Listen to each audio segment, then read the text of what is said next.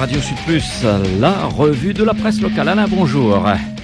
Eh oui, bonjour à tous et bon début de semaine. Le quotidien est sauvé provisoirement, on le sait, même s'il met encore à sa une. Soutenez le quotidien et qu'il met des, courriers des lecteurs qui disent le quotidien doit vivre tous les jours et toujours, menace sur l'avenir, que vive le quotidien et le GIR, parce que le GIR également est en difficulté, même si c'est un peu moins grave.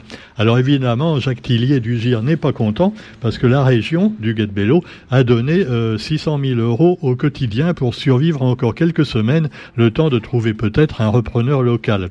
Quoi qu'il en soit, Jacques Tillier est un peu mauvais joueur, parce que lui-même a déjà eu des subventions bien avant et apparemment supérieure à celle du quotidien. Mais ça ne l'empêche pas, dans son éditorial de samedi, dans le journal de Lille, de mettre une nouvelle fois la photo euh, du Guet-Bello, la caricature plutôt du Guet-Bello, épinglée à sa corde à linge. Et eh oui, c'est ça le gire, c'est ça, surtout son rédacteur en chef, Jacques qui finalement euh, n'est pas très euh, n'est pas très fin, mais vous me direz qu'il en faut pour tous les goûts, même pour ceux qui n'ont pas faim. Donc alors cela dit, eh bien vous avez aussi d'autres sujets de conversation. Par exemple, eh bien, la journée internationale du handicap.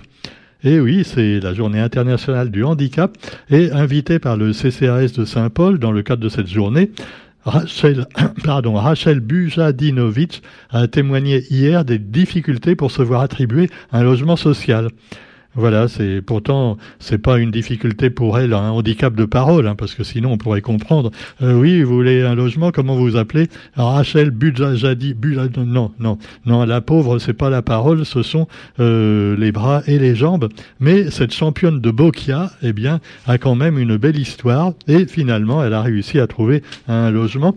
Alors c'est quoi la Boxia La Boxia, j'espère que je prononce, je prononce bien. C'est une pétanque en salle alors c'est comme la pétanque un petit peu, sauf que là il y a des rayons, euh, enfin il y a comment dire, il y a, des, trucs indiqués, tu vois, des bandes de couleurs.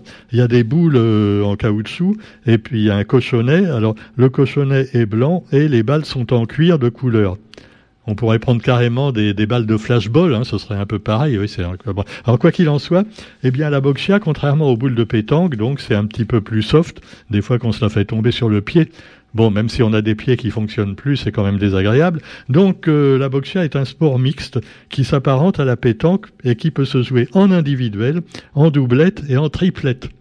C'est un peu comme l'amour, quoi. Tu peux le faire tout seul ou jusqu'à trois et, plus si affinité. Alors euh, moi je trouve que c'est bien la boxia parce que euh, regardez la pétanque traditionnelle. Hein. Bon, vous êtes dans un terrain plus ou moins accidenté, il y a toujours des petits cailloux, euh, alors tu lances ta boule de façon impeccable, la boule elle est déviée par un caillou et pof et tu perds et c'est pas juste. Moi je trouve que c'est absolument pas juste. Alors que la boxia, eh ben c'est lisse comme euh, bah, comme un billard et donc ça permet quand même peut-être plus de justesse pour son tir. Quoi qu'il en soit, eh bien vous me direz mais comment elle fait la pauvre dame pour euh, tirer ou pour pointer puisqu'elle a pas de, de ses, bras peuvent pas bouger? Non mais rassurez-vous c'est prévu. Il y a donc euh, ben voilà une espèce de de, de, de, circuit qui permet donc une rampe, voilà, une rampe pour lancer la balle et puis un assistant sportif. Donc un beau sport qu'on pourrait conseiller aux personnes non handicapées également, pourquoi pas. Hein. D'abord jouer en salle, si quand il pleut en particulier, ce serait pas mal. Et puis alors comme ça, ben, on pourrait inventer donc de nouvelles manières de pétanquer. Je ne sais pas si ça se dit pétanquer, mais bon. Alors soit dit, soit dit en passant, eh bien vous, vous avez des gens qui eux sont également handicapés, mais d'une autre manière. Ce sont les employés de la SPL estivale, avec un accord quand même espéré en fin de semaine. C'est un peu comme le quotidien. Bon, il y a eu des marchandages assez euh, importants, mais après trois semaines de mobilisation, l'intersyndicale espère obtenir satisfaction vendredi sur sa principale revendication, à savoir pas de licenciement. Eh oui. Alors par contre, des baisses de salaire sont en revanche inévitables. Ah c'est toujours comme ça, une histoire de gros sous. Et puis alors, vous avez également les gros sous des banques. Et alors bon, euh, maintenant tout le monde a plus ou moins une banque. Hein. De toute façon, même si on veut pas avoir une banque, on est un peu obligé parce que pour travailler, il faut avoir un compte bancaire. Ah bah oui, sinon les impôts pourraient pas vous espionner. Tu vois, si le patron paye en espèces, tout ça, ça va pas. Alors quoi qu'il en soit, eh bien l'observatoire de l'IEDOM a noté les tarifs des banques Parce que dès que vous passez, euh, je sais pas, un virement, euh, une tenue de compte, une carte de crédit, euh, tous les ans, il faut payer. Alors ça coûte plus ou moins cher. Et alors, seule la BNP a baissé ses tarifs. Bon, mais est-ce qu'avant, ils n'étaient pas un peu élevés hein?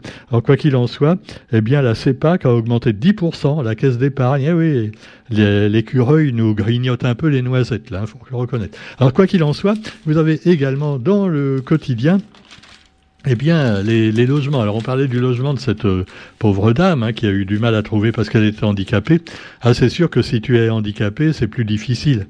Hein, même si tu es noir, arabe, en France, euh, c'est un peu pareil. Hein. Alors si en plus tu es handicapé, noir, euh, euh, et là, là, là t'as aucune chance. Hein. Tu te retrouves, c'est pour ça qu'il y en a autant qui sont forcés de dormir sous les ponts après. Hein. Bon. Alors quoi qu'il en soit, eh ben, le logement à La Réunion, c'est pas très joyeux non plus, puisque des locataires de la SIDR et de la SHLMR sont en colère.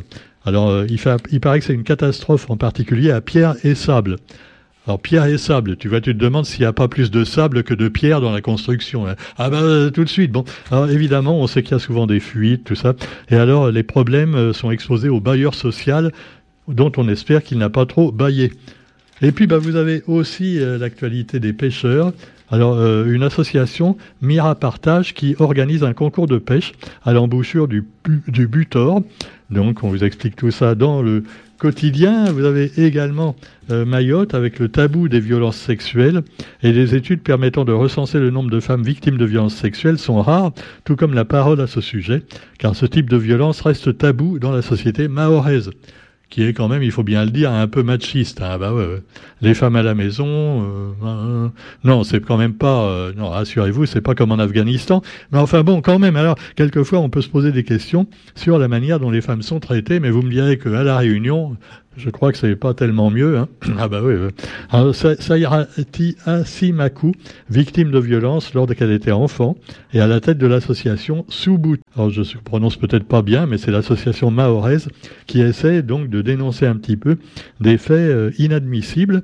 Et alors les féministes euh, témoignent de la violence avec laquelle peuvent être confrontées les femmes. Il y a souvent des, des femmes retrouvées décédées, encore plus que chez nous, à la suite de coups de leur mari. Alors vous me direz qu'en métropole, ah oui, il y a des choses quand même terribles. Hein. Alors là, euh, alors c'est un, un, jeune de 15 ans qui a tué ses parents et qui a fait brûler sa maison. Alors évidemment, non, je dis tout de suite à nos camarades d'extrême droite ou de l'ultra droite, non, il s'appelle pas Mohamed ou Mouloud. Non, non, euh, il s'appelle Valentin. Oh, un prénom bien français, Valentin. Valentin, le petit crétin, on peut dire, puisque l'adolescent de 15 ans, interpellé samedi, après la découverte de deux corps dans sa maison incendiée à Château-Vilain. C'est un petit village qui s'appelait Château-Vilain. Et alors, euh, il a brûlé, il a d'abord tué ses parents à coups de revolver, et après, il a brûlé la maison. Heureusement, sa sœur et son frère étaient absents. Euh, voilà, euh, bah, c'est sûr. Enfin, c'est les parents qui ont tout morflé. Et alors, on a, on a retrouvé euh, le, mineur quelques jours plus tard, voilà, dans, dans un bar. Euh, et voilà, dans, c'est incompréhensible. C'est sûr que dans ces cas-là, tu vois, oh, mais c'était un bon jeune homme, il était sympa, tu vois, c'est toujours ce que disent les voisins après. Ah ben non, non, non, on n'entendait jamais rien. Euh, Alors quoi qu'il en soit, vous trouverez également une autre affaire qui secoue Paris avec une attaque mortelle d'un euh, bah, présumé islamiste, hein, islamiste radical. Ben qu'est-ce qu'il faisait dehors, vous me direz? Ah ben ouais, il était fiché, tout ça, et en plus il était fou parce que l'examen psychiatrique, ah tout ça. Eh ben oui, bah, il était en liberté quand même. Donc il a tué un touriste qui passait devant la tour Eiffel et blessé deux autres personnes. Euh, voilà, il a fait allégeance à l'État islamique avant son passage à l'acte. Donc voilà, le ministre de l'Intérieur, Gérard Darmanin, s'est rendu sur place samedi soir. Ben, on est désolé, ouais, il fallait pas le libérer. Je vais voir avec euh, mon ami euh, le ministre de la Justice comment ça se fait qu'il était dehors. Ah, me faites pas chier. Alors l'autre, évidemment, euh, il vient de ça, il a failli aller en prison hein, encore. donc non, il est là. Maintenant, laissez-moi faire mon boulot. Ah, ouais, ben, il était évidemment, on m'a tellement embêté avec mon affaire là.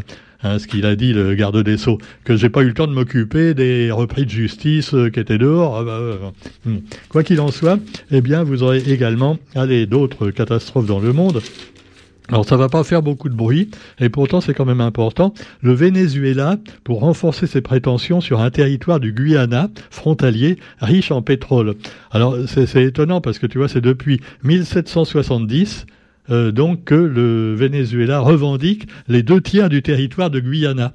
Mais en 1899, l'Angleterre, qui à l'époque était ah ouais parce que l'Occident était là-bas aussi. Bon, alors ils ont dit non non les frontières ce sera là.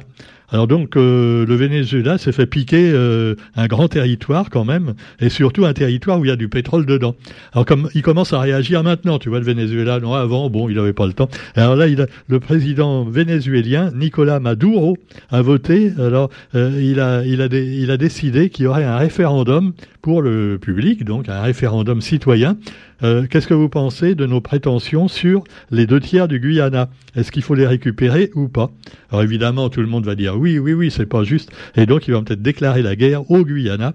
Évidemment, l'Amérique va s'en mêler, les Anglais vont revenir. Tout ah ouais, ouais, c'est pas fini le bordel. Pendant ce temps-là, notons que la bande de Gaza, ça a repris évidemment les combats, malgré des appels pressants à protéger les civils, nouveau raid israélien meurtrier.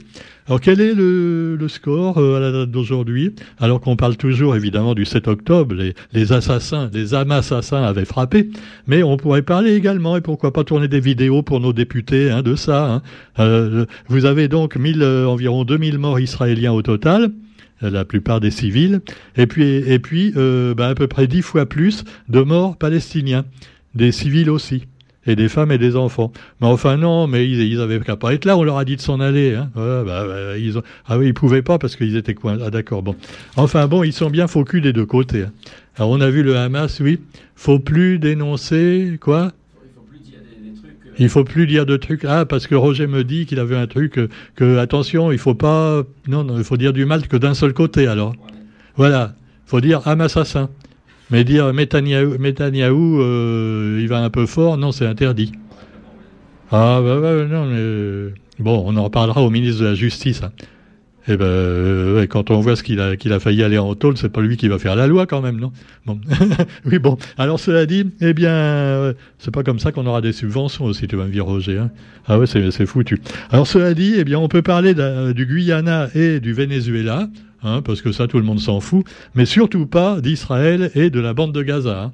Ah, la bande de Gaza, c'est plutôt une bande de gazés actuellement, hein, dans tous les sens du mot, malheureusement. Il paraît que l'armée israélienne a utilisé également des, armes interdites. Mais il paraît que c'est des complotistes qui disent ça, faut pas. Non, mais c'est pas possible. Ils sont du côté du bien, hein. Alors, Arrêtez avec ça. Allez, en attendant, bah, toujours les civils qui trinquent comme d'habitude. Et puis sur ce, eh bien, vous trouverez plein d'autres articles qui sont pas très joyeux non plus dans les journaux. Mais euh, on se retrouve quant à nous demain pour la revue de la presse sur Radio Sud Plus continuez quand même à acheter le quotidien pour le soutenir, hein, parce que c'est pas sûr encore qu'ils s'en remettent. Hein.